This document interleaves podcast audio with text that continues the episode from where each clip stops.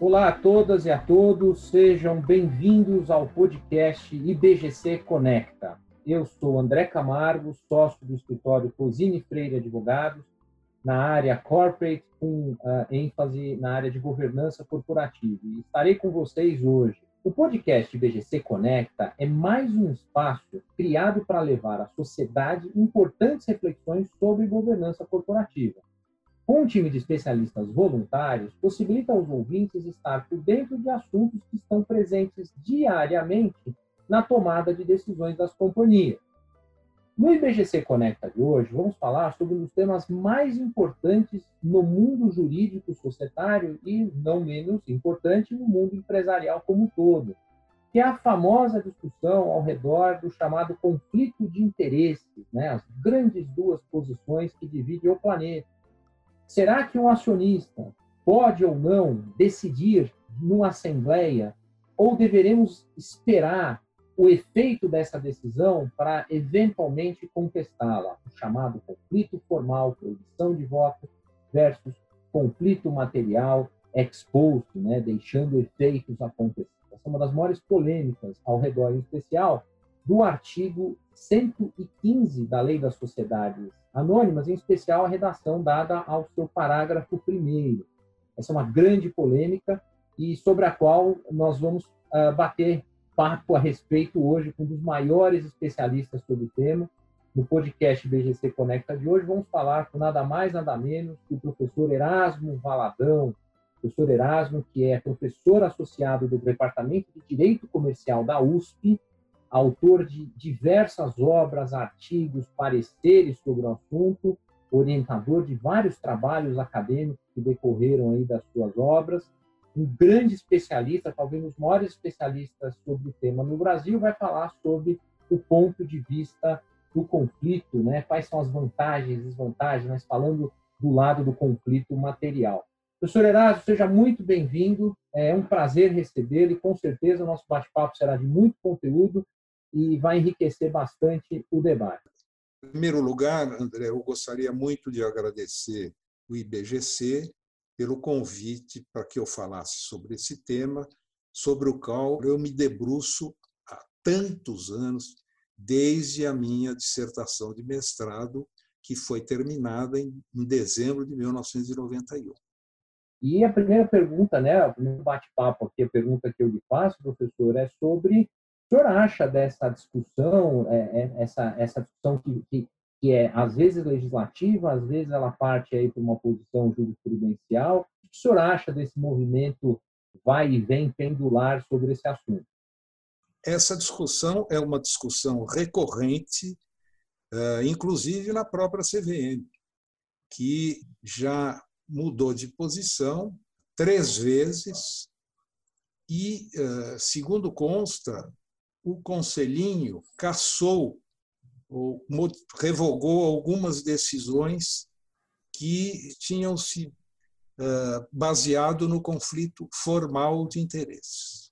Qual é o problema que se põe?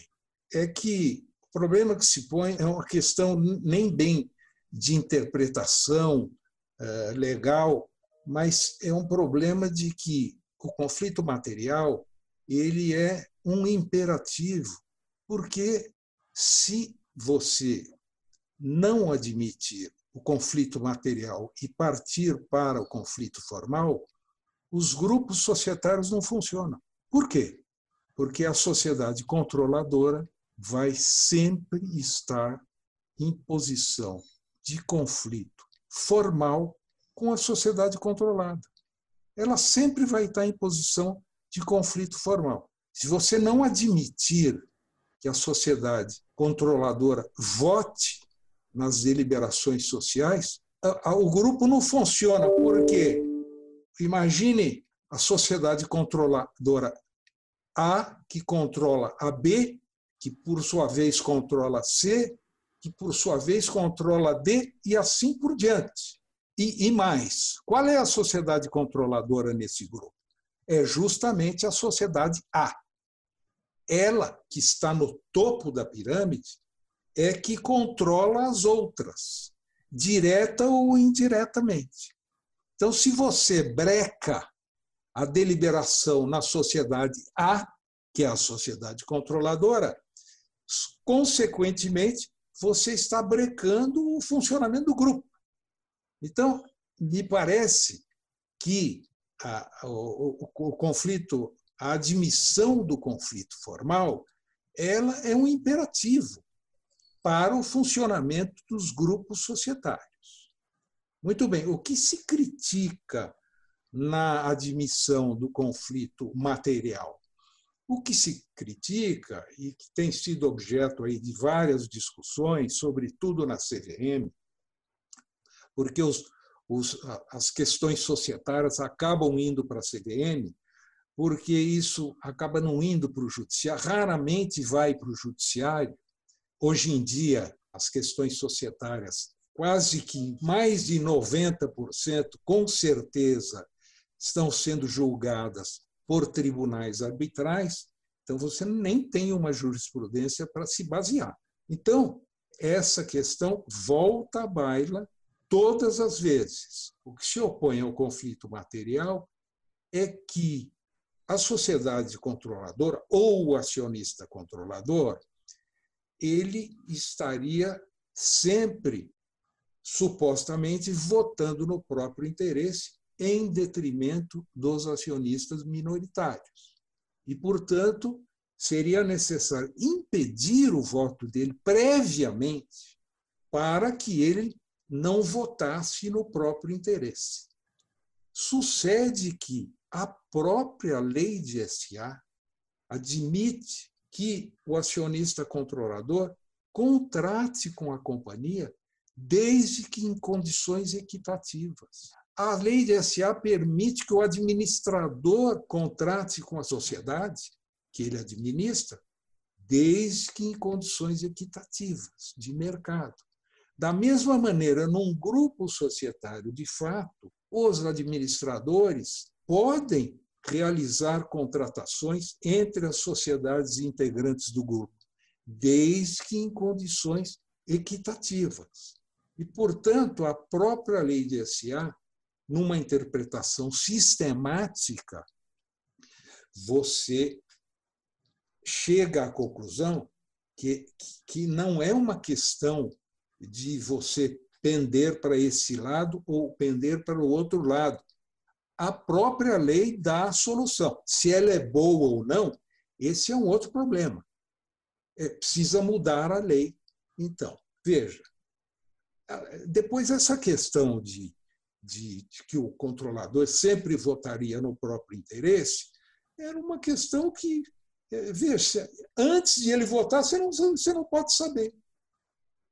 Ele pode votar no interesse da companhia ou por motivos altruísticos, como diz o Nelson Iziri, ou pela simples razão de que se a companhia for bem, isso vai ser melhor para ele ele vai receber mais dividendos.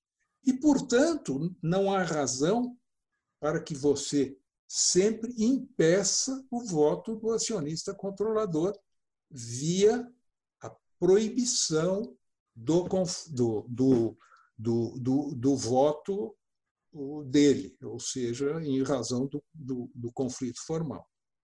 Perfeito. Professor, o senhor fez um bom balanço entre prós e contras né, dessa, dessa análise conflito formal versus material, que é uma discussão que passa de décadas. Né? Nós estamos aí vivendo as ondas. Né? O senhor Sim. fez uma questão rápida sobre ajuste legislativo. Né? A solução para essa polêmica praticamente mundial, não é só brasileira, que talvez seja por conta de uma redação que dê alguma dubiedade pontual e não sistemática, como o senhor falou, é, a solução para essa celeuma seria uma, um ajuste na lei, seria diretamente no ponto da, da dúvida. Né? Isso, legislativo, como fez exatamente a Itália. A Itália também, a, a, a interpretação da, da lei do artigo 2373, não me lembro exatamente, a interpretação dava margem às, a dúvidas se se, se, se proibia o, o, conflito formal ou material. A, mudaram é, a, a dicção deste artigo e agora ficou muito claro que que se proíbe é o compor. O que se proíbe, é, no caso do, acionista controlador, ou não existe essa figura lá, é, é o conflito material. E, portanto, o sujeito pode votar. Se ele votar em conflito com o interesse da companhia, a deliberação é anulável. Se ele votar no, no, interesse da própria companhia, que no fundo é o interesse dele também, ele, é, o voto dele permanece. Então, a, a, legislativamente, você solucionaria o problema. Nós estamos vendo essa discussão não ser tão técnica e tão profunda como o senhor está colocando muito bem, né? Ou seja, aproveitando-se medidas provisórias, trâmites legislativos, né, rápidos, ainda mais agora, né, nesse período pandemia. Essa é uma discussão que o senhor acha que merece uma análise separada ou podemos aproveitar determinadas outras iniciativas? É, é realmente algo a ser é, bem pensado, é isso que o senhor pensa? Ou acha que podemos aproveitar esse movimento, as circunstâncias do momento? Acho que não tem muita relação com as circunstâncias do momento. Pelo contrário, isso não é, isso não é algo que exija uma solução urgente. Mas eu acho que poderia ser resolvido muito facilmente com uma alteração do parágrafo 1 do artigo 115, para que se deixe claro que existem posições de conflito formal, aprovação das próprias contas, aprovação da avaliação do bem que o acionista ingressou para o capital social, a aprovação de um benefício particular para o acionista, fundador, por exemplo, aposentadoria.